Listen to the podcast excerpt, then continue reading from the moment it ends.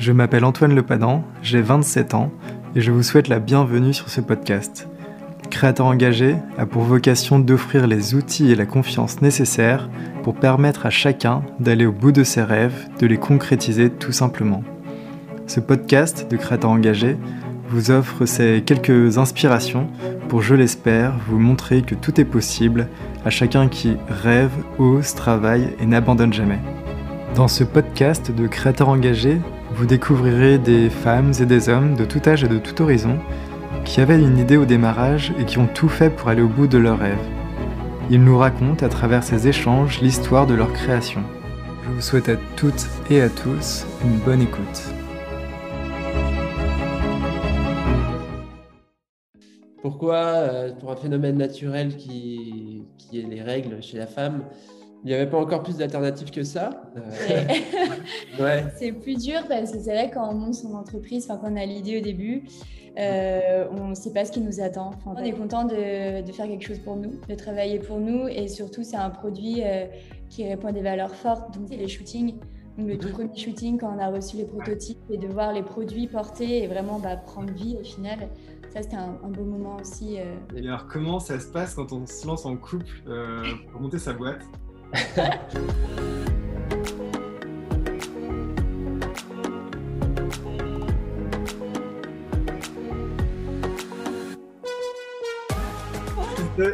Salut Maïla. Salut Antoine. Salut. Comment ça va tous les deux? Bah, Ça va super. super. Est-ce que vous, pouvez vous présenter pour commencer, pour savoir qui vous êtes? Ouais. Je laisse commencer Allez, eh ben, moi je m'appelle Teddy Catio, j'ai 31 ans, je suis breton. Euh, Morbihanais. Mhm.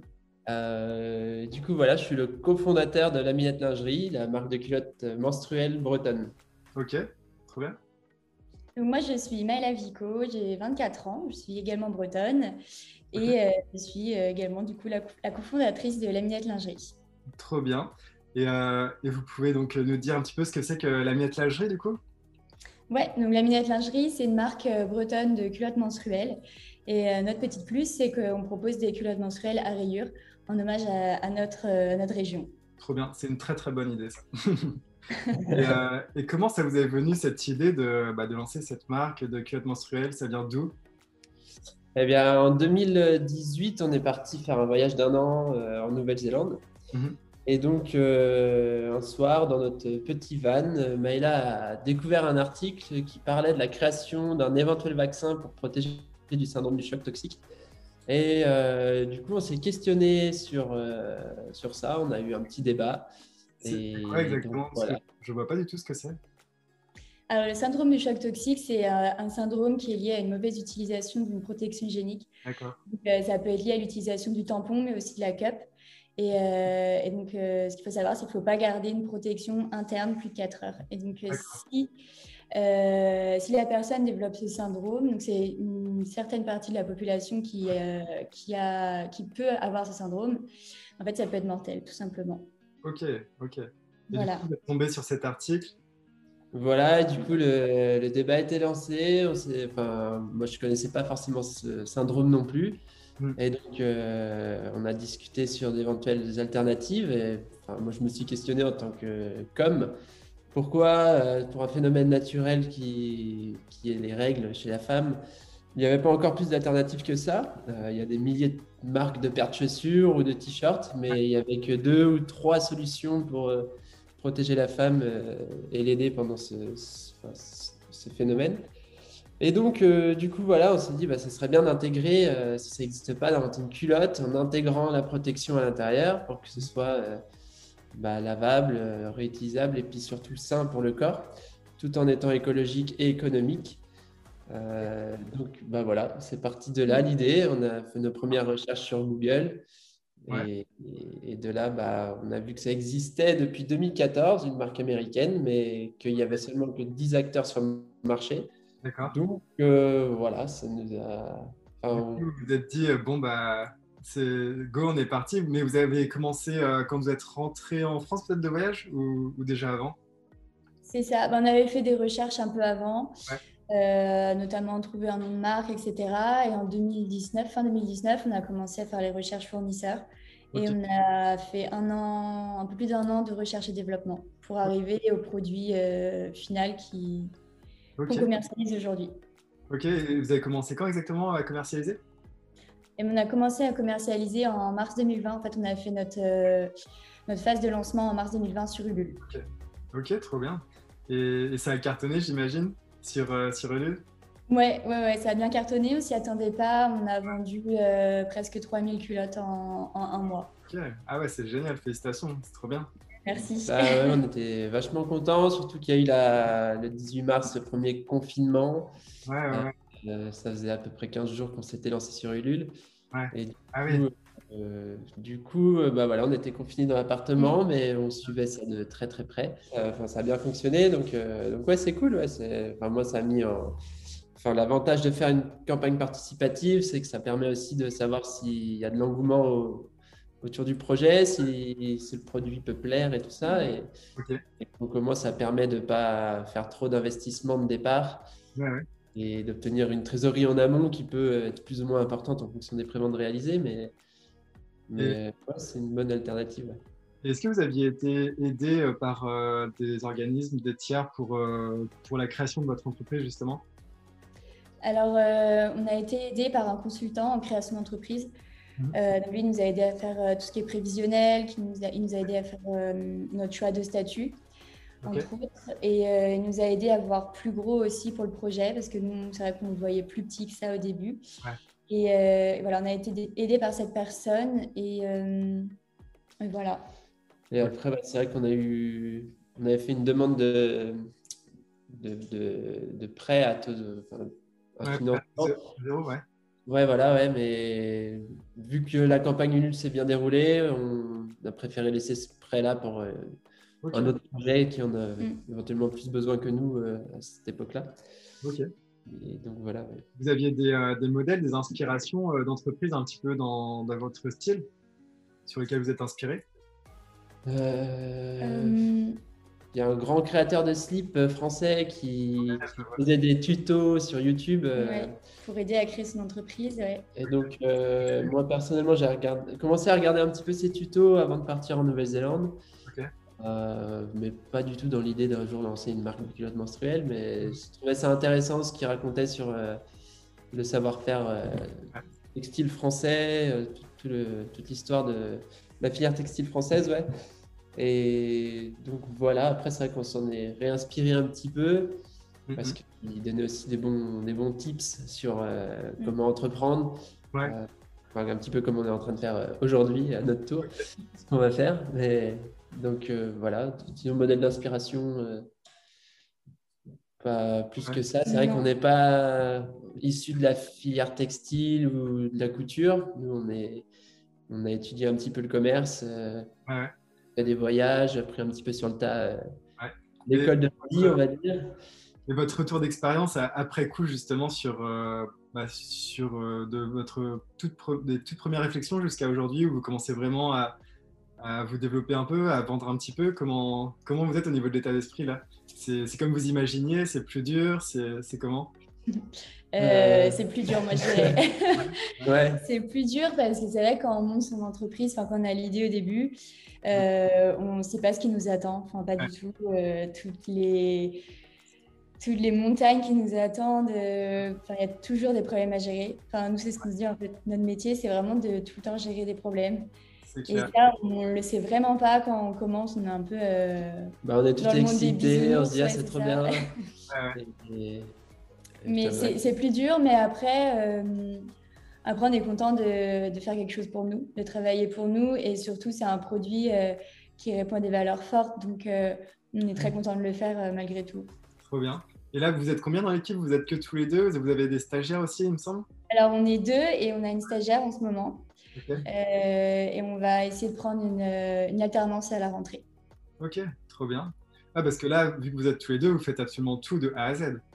On fait tout et euh, ça prend beaucoup, beaucoup de temps. Donc, on va bien commencer à, à, déléguer parce que ce sera plus efficace en plus. ok. Et, et, question plus personnelle, vous avez entrepris tous les deux. vous, vous étiez en couple ou pas? Déjà. C'est ça, Et alors, comment ça se passe quand on se lance en couple euh, pour monter sa boîte?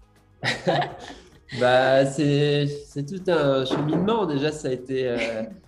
Ça a été une petite vie de couple en appartement. Après, ça a été neuf mois dans un minivan de 6 mètres carrés. Donc, soit ça passe, soit ça casse. Et du coup, bah là, on a trouvé un projet qui était compatible, mm. où on était compatibles tous les deux euh, par rapport aux valeurs qui, ça représentait. Et... Vous êtes posé la question un petit peu avant de commencer tous les deux, j'imagine Même pas? Non, en fait, on s'est un peu lancé tête baissée sans se dire, euh, ouais, on est en couple, ça peut être dangereux. Et euh, c'est vrai qu'avec le recul aujourd'hui, ça peut être compliqué, surtout que bah, voilà, on sait qu'un projet, ça prend beaucoup de place dans la vie perso. On y pense tout le temps, donc euh, on rentre chez nous. Vous arrivez à couper un petit peu, même le soir en rentrant à la maison parce que bah, Là, ça bah, va mieux. Depuis peu, oui, parce qu'on a pris un local, donc on a séparé euh, perso et pro. Mais pendant plus d'un an, on a été en fait. le, le, local, c'était notre maison. Donc là, c'était très compliqué parce que dans le salon. on regardait la télé, bah, on a le stock de culottes à côté de nous. Donc voilà, on pense qu'il est tout le temps, tout le temps. Et c'est vrai qu'avoir un local, ça nous aide vachement euh, à faire la part des choses. Donc depuis deux mois, ouais, c'est quand même relativement mieux, même s'il y a des petits soucis euh, internes, euh, enfin voilà, des trucs entrepreneurs. Mais on arrive mieux à faire la part des choses, à mm. couper. c'est sûr que voilà, c'est l'avantage d'avoir le local. Et, mm, mm externaliser tout ça de la maison. C'était quoi justement, euh, bah, avec cette, à nouveau cette prise de recul, les moments les, un petit peu plus durs et les moments justement où vous avez dit ah ça c'est génial? Euh, Moment plus dur. Euh. Hmm. Des choses inattendues peut-être aussi. Hein. Bah, l'inattendu, il y a, y a, quelque chose. Euh, enfin, nous, c'est vrai qu'on est parti dans le e-commerce. Hmm. Le truc le plus important dans le e-commerce, c'est d'avoir un très bon site euh, marchand. Mhm. Et c'est vrai qu'on a eu des petits soucis euh, de dialogue et de communication avec euh, nos développeurs. Donc on a eu un premier développeur, il y a eu le Covid, il y a eu pas mal de choses. Il avait des soucis personnels aussi. C'était un freelance, c'était pas par une agence. une question aussi de, budget quand on se lance, on ne veut pas forcément faire confiance. Mhm pas qu'on ne veut pas faire confiance aux agences, mais c'est que c'est relativement plus cher pour développer un site. Et du coup, on a fait confiance euh, aux deux, trois contacts qu'on avait autour de nous. Et finalement, bah, c'est des délais qui, qui, sont beaucoup plus repoussés. Donc, c'est du stress. On se dit merde, on a le stock qui est arrivé, on n'a toujours pas le site. pour vous, c'est vraiment. Le site, il est vraiment pas beau comparé à ce qu'on nous avait promis. Mm, mm. Et du coup, euh, bah, ça, c'est beaucoup d'énergie, euh, de données qui, valent peut-être au final euh, la différence de prix avec l'agence. Et... Bah, ça, c'est une bonne chose à savoir pour euh, quelqu'un qui voudrait se lancer comme vous. Tout à fait. Le plus gros conseil qu'on a donné aujourd'hui sur ça, c'est vraiment d'établir, euh, quand on développer son site web, d'établir un cahier des charges mm. bien précis, de bien prendre le temps et du recul sur ce qu'on veut, ouais. faire ses recherches, d'analyser plein de sites web, de, enfin voilà, d'avoir un cahier des charges strict et précis euh, de faire signer les maquettes euh, du site une fois qu'elles sont prêtes. Euh, ça, c'est important. Donc, et surtout de, ne pas avoir peur de mettre sur le cahier des charges des pénalités de retard si le site n'est pas livré à telle date. Ça, ça peut peut-être faire réfléchir plus le, freelance ou l'agence qui est en face à allonger ses délais, parce que c'est clairement mieux d'allonger des délais que de ne pas livrer à l'heure au niveau de la relation. Mm. Donc voilà, ça c'est un conseil. Euh, en tout cas, nous, on en a assez souffert, on va dire. Ouais, ouais, j'imagine. Parce que du coup, après, bah, c'est ça, ça, ça c'est la vie de couple à côté, euh, les week-ends, tout ça qui était bouffé parce que les freelances, euh, eux, ils travaillent le samedi ou le dimanche soir, il n'y a pas de souci. Mais du coup, c'était. Bon, après, voilà, c'est l'année, la première année de lancement, de structuration. C'est normal, on découvre. et, après, dans les moments cool, parce qu'il faut quand même du positif, ouais. bah, quand bah, Ulule, quand même, c'est un des plus gros moments euh, cool, quoi, parce que vraiment, on ne s'attendait pas à ce succès. En plus, on avait gagné des concours euh, organisés par Ulule, donc on avait gagné deux concours. Et puis après, bah, c'est euh, tout ce qui est la presse derrière qui, qui, gravite un peu autour du projet et on se dit que bah, c'est vraiment bien de voir l'engouement en fait qui peut se créer autour d'un projet et puis euh, ça fait plaisir ouais, carrément que vous avez le rêve qui prend enfin qui devient réalité voilà, et puis euh, nous il y a des moments qu'on aime beaucoup aussi c'est les shootings le tout premier shooting quand on a reçu les prototypes et de voir les produits portés et vraiment bah, prendre vie au final. Ça, c'était un, beau moment aussi. Euh, et puis, les... enfin, c'était une belle énergie aussi parce que c'est vrai que nous, on a décidé sur les shootings photos de ne pas prendre de, de modèles professionnels. Donc, des amis à nous, des, des femmes totalement normales, euh, naturelles, euh, un petit peu stressées, et tout ça qui sont venues. Elles n'avaient jamais forcément posé bah, devant une caméra, mais en plus en, en lingerie. Donc, euh, ça a les retours en plus euh, de nos amis modèles euh, étaient très positifs parce qu'elles ont vraiment pris ça comme un petit peu une photothérapie. Ça les a vraiment débloqués sur certains points aussi. Donc, il y avait, les droneurs, non Je ne sais plus comment elles s'appellent, les, les, influenceurs, les droneurs dans les modèles, non? Oui, oui ouais, elle a fait un, shooting avec nous, oui. C'est clair, je crois, ouais. Oui, c'est ça, tout à fait. Ouais, trop bien. J'avais reconnu, je les suivais étant breton. Ouais, ouais, du coup, bah, Arthur et Claire, ouais, du coup, et, et donc, euh, bah, ils nous ont bien aidés aussi au départ, euh, vu qu'ils mm. étaient dans, ils sont dans ce milieu-là d'influence et des réseaux sociaux. Donc, ils ont été, ouais, ils nous ont donné de bons conseils aussi. bah, trop bien. Et euh, alors, du coup, juste, on peut reprendre la timeline. donc, en 2018, c'était quand à peu près que vous avez commencé à, à y penser? Euh, on, a, eu l'idée en 2018, on a, commencé à taffer dessus 2019, fin 2019. Et donc là, vous faites euh, un petit peu bah, les recherches, euh, ce genre de choses? C'est ça, ouais. Donc tout bêtement, on va sur Google et puis on tape les mots-clés. Donc déjà, nous, il fallait qu'on trouve quel tissu il nous fallait. Une fois qu'on avait identifié les tissus, il fallait qu'on trouve des fournisseurs. Sachant que la contrainte, c'était qu'on voulait des fournisseurs en France. On voulait vraiment faire au maximum en France. Donc, il fallait euh, un fabricant de tissus, il fallait euh, une personne qui assemble les culottes. Et donc, voilà, tout ça, c'est. On contacte en fait une personne qui nous guide vers une autre personne et c'est que du bouche à oreille. Ok. C'est comme ça qu'on a trouvé la plupart de nos fournisseurs. Ouais. Et, euh, et, voilà, c'est eux qui nous ont appris bah, pas mal de choses hein, sur le monde du textile parce qu'on partait, euh, partait de zéro quand même. Et, euh, voilà, c'est. la conception n'a pas été trop, trop compliquée, justement, vous qui n'étiez pas dans le milieu à l'origine? Si, c'est assez compliqué quand même, euh, parce que. Nous, techniques. Ouais, ouais. nous on s'est dit une culotte, c'est pas très compliqué à faire. Et en fait, c'est une pièce hyper complexe. Il y a plein de choses à prendre en compte. Et puis, bah, il y avait la partie technique en plus. Euh, mais ça, bah voilà, on est tombé avec des bons professionnels qui ont su nous, aiguiller, nous, nous, donner les bons conseils. Donc, euh, Surtout que c'était un produit assez nouveau au final, parce qu'eux-mêmes, euh, j'imagine qu'ils n'en ont pas forcément fait avant, des, des culottes menstruelles. Bah, notre premier atelier, lui, il, fait de, il est spécialisé dans l'incontinence. Donc, il sait, faire des sous-vêtements voilà, pour l'incontinence et il s'était spécialisé récemment, il me semble, dans, dans, les culottes menstruelles. Donc, il avait le savoir-faire après, bah, en fait, il faut s'adapter euh, au tissu parce que hmm. le patron d'une culotte n'est pas le même en fonction du tissu utilisé, des, dentelles, des élastiques. Il y a plein de paramètres à prendre en compte. Ouais. Et ça, ça a pris combien de temps à peu près, du coup, cette recherche-là? Bah, Presque un an. Bah, un an.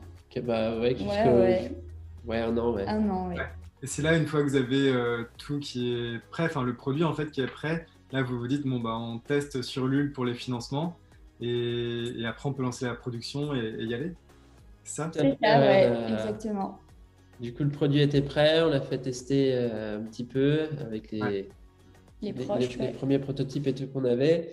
Euh, et du coup, bah, ça c'était deux mois avant le lancement sur Ulule. Mm.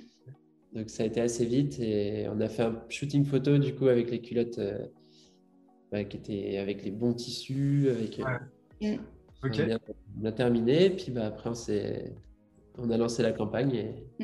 Et, au niveau du, financement, à titre perso, vous deux, comment vous avez géré? Parce qu'en plus, juste avant, vous étiez déjà en voyage. Donc, euh, comment vous avez fait pour euh, pouvoir en vivre, en fait, continuer de vivre à côté? Pendant ah le euh... En fait, on a travaillé en parallèle de, de, la recherche du projet parce que voilà, on n'avait pas trop le choix.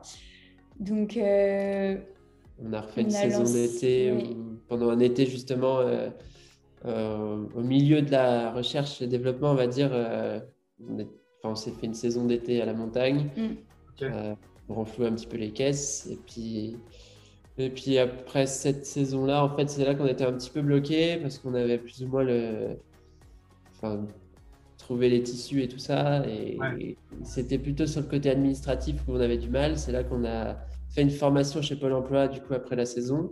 Euh, retravailler dans l'Ouest, ça s'appelle. Du coup, c'est une formation de, de 10 jours euh, où ils choisissaient des projets qui. Enfin, c'est eux qui ont voté euh, pour les projets qu'ils voulaient soutenir. Ils ont bien aimé notre projet, donc on a eu la formation offerte. Et, de cette formation, on a rencontré un des formateurs qui était consultant, et du coup, on l'a recontacté. Et parce que c'est vrai qu'on était un petit peu bloqué sur tout ce qui était administratif. Mm. Il nous fallait quelqu'un qui nous pousse un petit peu euh, pour passer ce côté. Bah, on était un peu perdus. Mais du coup, c'est vrai que pendant la cagnotte, en fait, on ne travaillait pas et euh, on a un peu fait le choix de tout miser sur le projet. Mm. En ça passe sous sa casse, mais c'est vrai que c'était un peu risqué parce que bah, voilà, si ça marchait pas, en fait, il fallait repartir de zéro. Ah, de toute manière, il faut prendre des, des risques hein, si, si, vous voulez vous lancer. c'est ça, on s'est dit, il ne faut pas trop non plus se poser de questions, sinon on n'avance pas, on ne fait rien. Donc, euh, Heureusement, ouais.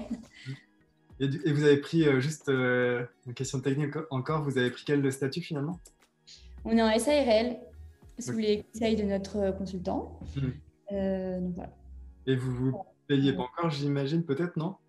Euh, si, depuis euh, début d'année, on se paye. Après, euh, voilà, c'est pas non plus, ouais, ouais, ça pas non plus la folie, sachant qu'on est deux en plus. Mais, mais, voilà. Ok, trop bien. Et bah, maintenant, est-ce que vous avez des conseils pour les personnes qui voudraient se lancer, celles qui hésitent, qui ne savent pas trop comment s'y prendre, un peu comme vous en fait à l'époque Qu'est-ce que vous leur diriez? Moi, je dirais de déjà de croire en son projet, c'est important. C'est un des plus gros points. Et surtout de ne pas hésiter à contacter d'autres porteurs de projets. Mhm. C'est vrai qu'on ne l'a pas beaucoup fait, mais, euh, mais avec le recul, on se dit qu'on aurait dû le faire, même demander des conseils sur des professionnels parce que bah, c'est des personnes en qui il faut avoir confiance pour euh, bah, confier une partie de son projet, notamment par exemple un site internet ou autre. Mhm. Donc vraiment, ne pas hésiter à demander des conseils. Euh, et puis, comme on disait avant, bien formaliser les choses pour que tout soit clair et qu'il n'y ait pas de, de porte ouverte aux, voilà, aux erreurs. Ouais. Et, et, du coup, ouais, bah, sinon, ça va bien, bien structurer son projet et puis pas hésiter non plus, ouais, ça, à parler avec les copains, à, prendre du temps aussi pour soi, de surtout pas forcément se dire je veux monter un projet euh, demain. Mm, mm, mm. C'est pas possible. il faut un peu de temps. Je pense que en fait, c'est constant, c'est toujours en, évolution. Donc, euh, Et puis surtout pas s'arrêter au premier obstacle parce que c'est vrai que l'entrepreneuriat, c'est un peu ça, c'est des montagnes russes tout le temps. Et c'est vrai que des fois, ça peut être décourageant. On se dit, mais je vais jamais y arriver. Mais le lendemain, il y a toujours un truc ou la semaine d'après qui fait que c'est mieux. Et c'est vrai qu'il ne faut pas s'arrêter au premier, premier obstacle. Mais c'est vrai que c'est difficile, euh, surtout si on est seul, on a la chance d'être deux. Donc ça, peut, ça nous aide aussi. Euh. Mmh. Ah ouais, trop bien. Et est-ce que vous avez un mot de la fin à rajouter? Euh... Vivez vos rêves. clairement, clairement. Ok, très bien. heureux et et positif et, voilà. bah, merci à tous les deux. Merci à toi. Bah, merci beaucoup.